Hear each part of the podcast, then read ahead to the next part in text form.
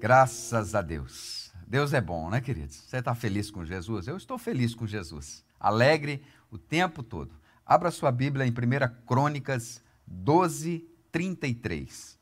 1 Crônicas 12, 33.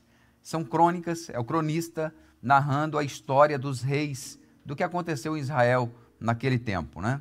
Então, eu quero ler com você 1 Crônicas 12, 33. Quero mandar um abraço também para o meu amigo Luiz Arcanjo, do Trazendo a Arca, é, sobre as águas Church, do Rio de Janeiro. Ontem a gente estava batendo um papo, conversando. Ele mandou um recadinho para a galera do Louvor, né?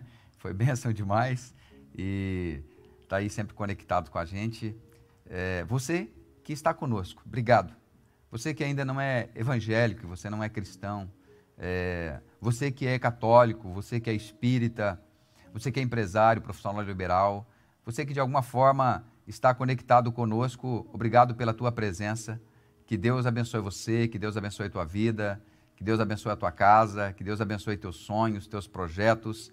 É bom estarmos juntos, é bom estarmos ligados é, através da palavra de Deus. É, abra sua Bíblia, 1 Crônicas 12, 33. É, quero compartilhar com você, nesse momento, 1 Crônicas 12, 33. Nós vamos falar sobre armas de guerra. A palavra de Deus diz assim: de Zebulon, dos capazes para sair à guerra, providos com todas as armas de guerra, cinquenta mil, destros para ordenar uma batalha com ânimo resoluto, resoluto de decidido, determinado. Vamos orar? Pai, em nome de Jesus, obrigado pela tua palavra que nós sejamos edificados nesse dia para a glória do teu nome, em o nome do Senhor Jesus. Amém e amém. Eu quero que você feche a tua Bíblia agora, pare, acalma a tua alma, senta. Eu preciso que você pare hoje. Nesse momento específico, eu preciso que você pare para você compreender tudo o que vai acontecer aqui nesse tempo e o que Deus vai fazer nesse lugar. Por quê, pastor? Porque há duas expectativas, né? A nossa, de como será o culto, nós temos essa expectativa no nosso coração, e a de Deus, de como nós iremos adorá-lo. Então ele quer saber de nós a nossa adoração. E não importa onde você está, nesse momento nós estamos em audiência com o rei. Nós estamos em adoração, não é? E quem era Zebulon? Zebulon é um dos filhos de Lia com Jacó. E ela o considerou um presente uma dádiva de Deus para si. E a Bíblia diz que eles eram capazes para sair à guerra. Você está se sentindo assim? Capaz? O rei Davi, aqui nesse momento, ele está em Ziclag. O rei Saul era morto e, e eles iriam proclamar a Davi como rei em Hebron. E Davi estava montando o seu exército. E a tribo de Zebulon fazia parte e eles eram daqueles que estavam prontos para guerrear, prontos para defender o rei, prontos para defender a coroa, prontos para defender Jerusalém. E eu tenho uma, uma pergunta para você: você é parte do problema ou você é resposta? Porque nós somos chamados em Deus, queridos, para sermos resposta. É, são aqueles que estão dispostos para a guerra. E se você ainda não percebeu, nós estamos em guerra. É uma guerra diária, todos os dias. E o que, que as guerras fazem conosco? Primeiro, elas nos cansam, né? Talvez você esteja cansado de estar cansado. Estou cansado, pastor, de estar cansado. Estou cansado de tudo isso que não se resolve, que não passa, que não organiza. Isaías 40, 29, faz forte ao cansado e multiplica as forças do que não tem nenhum vigor. Então, a primeira coisa que a guerra faz conosco é que ela nos cansa. A segunda coisa é que elas nos desanimam. E olha, é difícil caminhar com uma pessoa desanimada. Porque uma pessoa desanimada, ela incorpora o vitimismo. Não dou conta, não consigo, não tem jeito, nada se resolve. Em 2 Coríntios 4,16, Paulo diz: Por isso não desanimamos. Pelo contrário, mesmo que o nosso homem exterior se corrompa, contudo, o nosso homem interior se renova de dia em dia não dá para estar desanimado, mas talvez você esteja desanimado, porque o desânimo faz parte da estrutura da caminhada humana. Uma terceira coisa que as guerras fazem conosco elas roubam a nossa esperança. E aí você não tem mais expectativas. Porque você olha para esse ambiente que você tem uma expectativa nele, ou tinha, e agora você não tem mais esperança, então a coisa toda se complica. Em Provérbios 13, 12, a esperança que se adia faz adoecer o coração. Então o coração vai adoecendo, cansado, desanimado, sem esperança. O que, que aconteceu? Você se cansou. Mas o Provérbios também diz que o desejo cumprido é árvore de vida.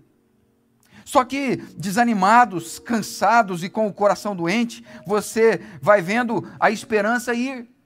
E nós, então, com isso, nos distanciamos da nossa essência. E qual é a nossa essência? Você já parou para pensar qual é a nossa essência de homens e mulheres de Deus? A alegria. Diga comigo, a alegria. Provérbios 15, 13. O coração alegre aformoseia o rosto, mas com a tristeza do coração, o espírito se abate. Você precisa saber o que quer e lutar por isso. Moisés, após atravessar o Mar Vermelho, ele faz uma canção. Em Isaías, em Êxodo 15, 3, o Senhor é homem de guerra. Senhor é o seu nome. O nosso Deus é general de guerra. Senhor é o seu nome. E a alegria do Senhor, ela é a nossa força. Para de valorizar o oponente. Para de valorizar as lutas. Para de valorizar o inimigo. Sabe que uma vez uma moça me, me, me procurou e falou: Pastor, eu, eu fui convidada para ir para o ministério de intercessão, mas é, me disseram que o ministério de intercessão é muito pesado, porque eu posso interceder por alguém, aquilo tudo virá contra mim, contra a minha família. Falei, se fosse assim, pastor, tudo estava lascado, filha. Ministério de intercessão é uma bênção, é alegre, é gostoso, é leve. Mas tem gente que quer fazer dele um fardo, um peso. Não é. É muito bom, é muito gostoso. Para de valorizar o oponente. Como lemos em Deuteronômio 33, 29. Como você é feliz, Israel! Quem é como você, povo salvo pelo Senhor? Ele é o seu abrigo, o seu ajudador e a sua espada gloriosa. Os seus inimigos se encolherão diante de vocês, mas você pisará as suas colinas. Mas lutar como, pastor? Lutar com o que nesse tempo? Há alguns anos atrás, eu me recordo, é, uma moça ligou para nós. Era madrugada, chovia, e o marido dela chegou bêbado em casa. E ele chegou bêbado em casa, ela então pegou o iPhone dele, viu algumas coisas ali que não gostou, quebrou o iPhone dele, quebrou o tablet dele, quebrou o computador dele e riscou ele inteirinho, de faca. E aí ligou para nós e foi para casa. Chegou em casa e falou assim: Pastor, eu não fico mais dentro desse casamento. Eu não fico mais dentro desse casamento com esse homem. Eu não quero mais esse homem na minha vida. Não esse. Esse não. Se Deus não tivesse operado uma transformação na vida dele, a sua família teria acabado no outro dia. Nós não apoiamos o que ela fez. Pelo contrário, nós a aconselhamos direcionamos, oramos com ela e demos a ela um conselho: lute pela sua família. E ela decidiu lutar pela sua casa, pela sua família, porque, queridos, são tantas guerras. São guerras físicas, são guerras emocionais, são guerras espirituais. E na ânsia de vencer essas guerras, nós adoecemos. Mas eu pergunto a você: para que serve um exército doente? um surto psicótico que leva a pessoa a perder o controle. Quando você luta guerras externas, tudo certo. Deus é contigo, você vai lá e luta, batalha e vence. Mas e quando as guerras são internas? E quando a guerra é na mente? E quando a guerra é no coração? E quando a guerra é no emocional? Jesus deu uma receita para nós. Em Mateus 11, 28, Vinde a mim, todos os que estáis cansados e sobrecarregados, e eu vos aliviarei. Tomai sobre vós o meu jugo e aprendei de mim, porque eu sou manso e humilde de coração, e achareis descanso para a vossa alma.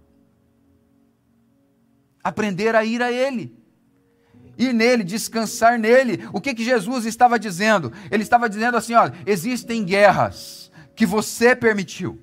Existem guerras dentro de você porque você perdeu o controle. Existem guerras dentro de você porque você não soube fazer a gestão correta, não soube fazer a leitura. Então ele apresenta a solução: vem a mim. Vem a mim. Então, a partir disso, algumas perguntas são necessárias. A primeira pergunta que eu quero deixar para você é de onde vêm essas guerras? Tiago 4:1 de onde procedem guerras e contendas que há entre vós? De onde? Senão dos prazeres que militam na vossa carne. O que ele está dizendo? São nossas vontades não atendidas, nossas expectativas não realizadas, nossas frustrações que nos levam a tomar decisões precipitadas, a não sermos estratégicos, ansiosos, com fome, para resolver a coisa toda a gente mete o pé pelas mãos, coloca o carro na frente dos bois, como dizem, né? A segunda pergunta é o que as guerras fazem conosco. Em 1 Crônicas 22, 8, porém a mim me veio a palavra do Senhor dizendo: Tu derramaste sangue em abundância e fizestes grandes guerras. Não edificarás casa ao meu nome, porquanto muito sangue tem derramado na terra, na minha presença. Davi, para conquistar o reino, ele derramou muito sangue. Para conseguir chegar onde ele queria, ele derramou muito sangue. E um dia ele decidiu construir uma casa para Deus. E Deus falou para ele: Você não. Você derramou muito sangue. Você feriu muitas pessoas, machucou muita gente. Eu aprendi que pessoas reagem de forma diferente diante das mesmas circunstâncias. E talvez nessas guerras você tenha ferido pessoas, você tenha machucado gente, você já não, não consegue encontrar soluções para o seu ministério, não consegue encontrar soluções para os seus relacionamentos, não consegue encontrar soluções para as suas finanças, para o seu casamento, para o seu trabalho. Já entregou para Deus, mas resolveu? Não resolveu.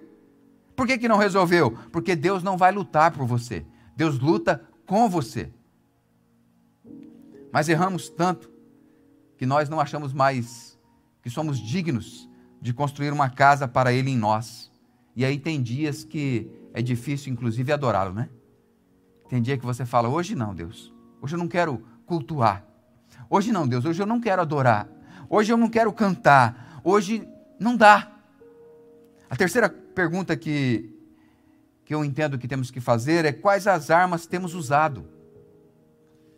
Na maioria das vezes, nós usamos armas erradas. Em Eclesiastes 9,18, melhor é a sabedoria do que as armas de guerra. Mas um só pecador destrói muitas coisas boas. De nada adianta buscar ajuda em Deus e continuar na prática do pecado. Eu não estou falando da, da armadura de Efésios. É lógico que ela é necessária. Qual é aquele que vai para a batalha sem uma proteção? Disciplinas espirituais, elas são essenciais. Um cristão que aceitou a Jesus como seu Senhor, ele precisa ler a Bíblia diariamente, ele precisa orar sem cessar, ele precisa jejuar com sabedoria. Eu não estou falando disso. Você já viu lares em que a pessoa faz de tudo para ter paz, mas é uma confusão? O salmista declarou no Salmo 127, 120, verso 7: Sou pela paz. Porém, quando eu falo, eles teimam pela guerra. Então essas pessoas elas oram, leem Bíblia, jejuam, mas não resolve. Paulo, quando ele escreve a Tito, no capítulo 2, no verso 11, Paulo nos dá uma instrução a esse respeito. Porquanto a graça de Deus se manifestou salvadora a todos os homens, educando-nos, para que, renegadas as impiedades e as paixões mundanas, vivamos no presente século sensata, justa e piedosamente aguardando a bendita esperança de a manifestação da glória do nosso grande Deus e Salvador, Cristo Jesus, o qual a si mesmo se deu por nós, a fim de remir-nos de toda iniquidade e purificar para si mesmo um povo exclusivamente seu, zeloso de boas obras. O que ele estava dizendo? Que quando você vai à classe de aula, você assiste a aula e a aula acabou, você vai é, para a sua vida, vai viver aquilo que você acredita que vai viver. Jesus não veio para nos colocar numa classe de aula, ele veio para nos educar para a vida, para nos ensinar a como vivermos nessa terra, para nos ensinar a nos relacionarmos com Ele, a vivermos uma vida saudável. A quarta pergunta que eu entendo que nós precisamos fazer é: as suas armas estão resolvendo?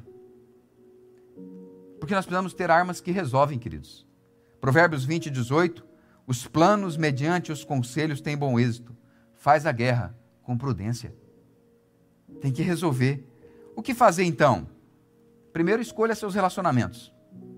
Provérbios 20, 19: O mexeriqueiro revela o segredo. Portanto, não te metas com quem muito abre os lábios. Escolha seus relacionamentos. Há pessoas que elas são para você dizer bom dia para elas. Há pessoas que são para você almoçar com elas. E tem uma pessoa que é para você dormir com ela. Agora, existem pessoas que você não pode nem ao menos se relacionar com elas, a Bíblia diz. Pastor, qual que é o problema então? Tem muita gente dormindo com quem era para dizer somente oi. E aí não entende por que, que a vida está assim. Então pronto, pastor. Resolvido. Eu vou largar. Não, você vai consertar. Largar não. Agora tem que corrigir a coisa. A segunda coisa que eu aprendo, honre aqueles que geraram você. Provérbios 20, 20. A quem amaldiçoa seu pai e a sua mãe, apagar-se-lhe a lâmpada nas mais densas trevas. Passa a falar bem do teu pai, passa a falar bem da tua mãe, elogiar eles, mesmo quando você estiver longe deles, mesmo quando você estiver sozinho, mesmo quando você estiver falando com seu cônjuge. Terceira coisa, não seja precipitado. Provérbios 20, 22. Não digas, vingar-me-ei do mal, espera pelo Senhor e ele te livrará. Não seja precipitado. Quarta coisa que eu aprendo: não alimente aquilo que você não pode saciar. 1 Pedro 2,11: Amados, exorto-vos como peregrinos e forasteiros que sois, a vos absterdes das paixões carnais que fazem guerra contra a alma. Quinta coisa que eu aprendo: analise o custo final. Você está disposto a pagar o preço? Em 1 Coríntios 9, 7, quem jamais vai à guerra à sua própria custa? Quem planta vinha e não come do seu fruto? Ou quem apacenta um rebanho e não alimenta-se do leite do rebanho? Aquilo que você planta, você colhe. Desistimos porque nós achamos que não é justo. Não estamos dispostos a pagar o preço. Eu quero encerrar e orar com você. Ainda sobre armas que resolvem, né? Eu quero apresentar para você três armas essenciais que eu vejo para todo cristão que ele precisa ter. Naquele tempo, aconteceu um lockdown em Jerusalém. Jerusalém foi fechada. O rei era o, rei Ezequias. Senaqueribe, rei da Síria, veio contra Jerusalém e impedia eles agora de entrar e de sair. Havia um impedimento, estava tudo fechado.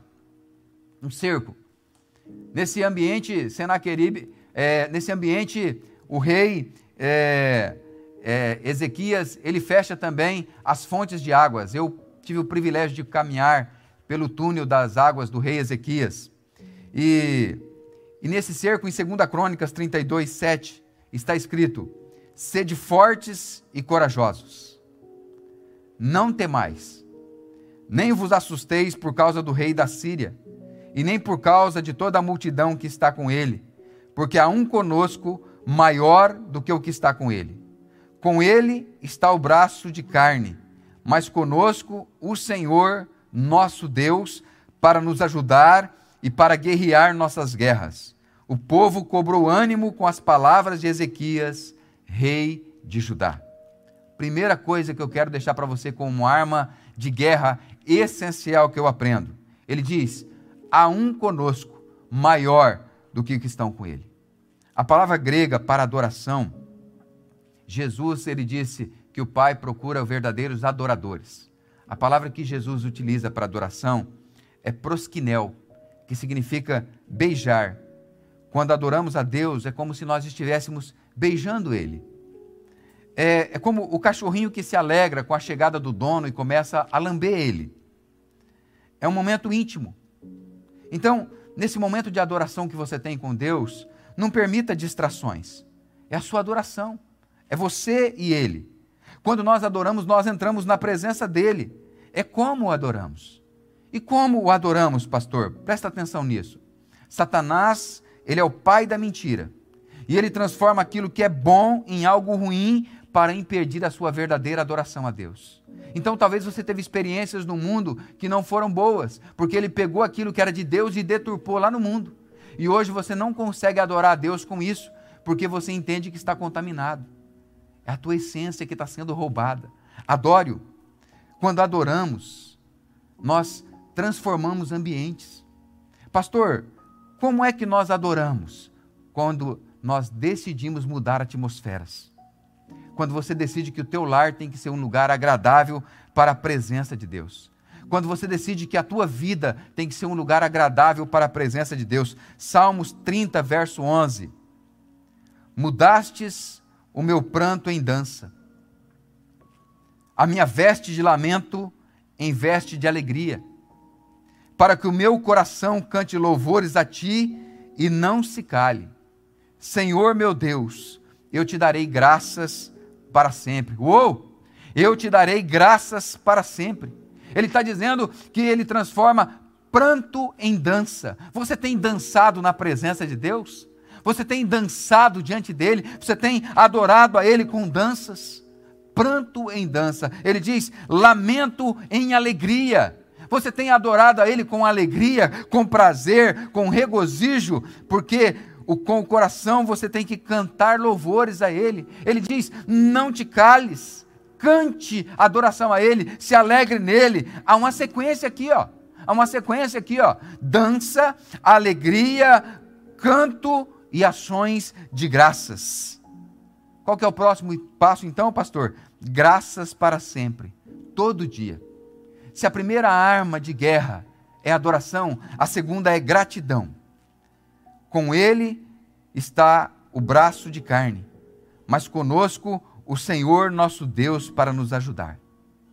Em tudo dai graças, porque esta é a perfeita vontade do Senhor, diz a Bíblia. Ele não vai fazer, ele vai te ajudar a fazer. Se renova em Deus e comece a fazer. Que tem mais que fazer, pastor? Porque quem tem que fazer é você. A última arma de guerra, ânimo. O texto diz: o povo cobrou ânimo com as palavras de Ezequias, rei de Judá. O que eu aprendo aqui? Judá significa louvor. O rei, ele começou a falar para o povo: olha, vai dar certo, Deus é conosco, nós vamos conquistar, nós vamos vencer, nós vamos conseguir, Ele vai nos livrar de tudo isso. E o povo recobrou ânimo quando você se anima os seus se animam junto com você. Quando você manda embora o desânimo, quando você coloca vida dentro de você, ânimo, vida, alegria, as pessoas que estão à sua volta, elas também se animam. E você então cria um ambiente, você cria um arraial de júbilo, de vivas, de glória, um lugar bom de se estar. Eu quero que você fique de pé. Eu quero que você arranca, arranca de dentro aí, fala assim, ó, desânimo sai, cansaço sai, tristeza sai, angústia sai, lamento sai, arranca de dentro de você. Tira, tira esse mal, tira esse desânimo, esse cansaço, é, essa, essa falta de esperança, arranca tudo isso. Manda sair, manda sair. Fala, sai, sai, sai, eu não quero. Isso, isso. Um lugar bom de estar. Salmo 126. Quando o Senhor restaurou a sorte de Sião ficamos como quem sonha. Então a nossa boca se encheu de riso, e a nossa língua de júbilo. Então entre as nações se dizia: grandes coisas o Senhor tem feito por eles. Com efeito, grandes coisas fez o Senhor por nós, por isso estamos alegres. Eu quero orar com você. Eu quero pegar na sua mão espiritual eu quero pegar na sua mão espiritual. Erga aí a sua mão espiritual. quero orar com você e depois nós iremos adorá-lo. Pai, em nome de Jesus, nós nos rendemos diante da tua presença. Que o cansaço saia, que o desânimo saia, que a falta de esperança saia. Ah, Espírito Santo, renova as nossas forças desse dia coloca a alegria, a alegria que vem do céu dentro do nosso coração, anima, anima as nossas forças, dá um ânimo, um ânimo novo, uma unção nova, um novo tempo, um novo olhar, uma nova esperança. Vem em nosso favor vem em nosso favor. Meu Deus, como sacerdote, eu abençoo esse homem, eu abençoo essa mulher, eu abençoo esse casamento, eu abençoo essa casa, eu abençoo, Deus, que a alegria do Senhor seja a força deles. Renova-os dessa manhã, renova renova, tira o cansaço, tira o peso, tira o fardo, tira a angústia, tira o medo, tira a vergonha, que esse mal saia, saia. Que o equilíbrio na alma volte, que o equilíbrio nas emoções volte, que haja paz, que haja vida, que o Senhor nos leve, que o Senhor nos leve além, que o Senhor nos leve a este lugar de intimidade com o Senhor, aonde a tua presença é real, em nome de Jesus.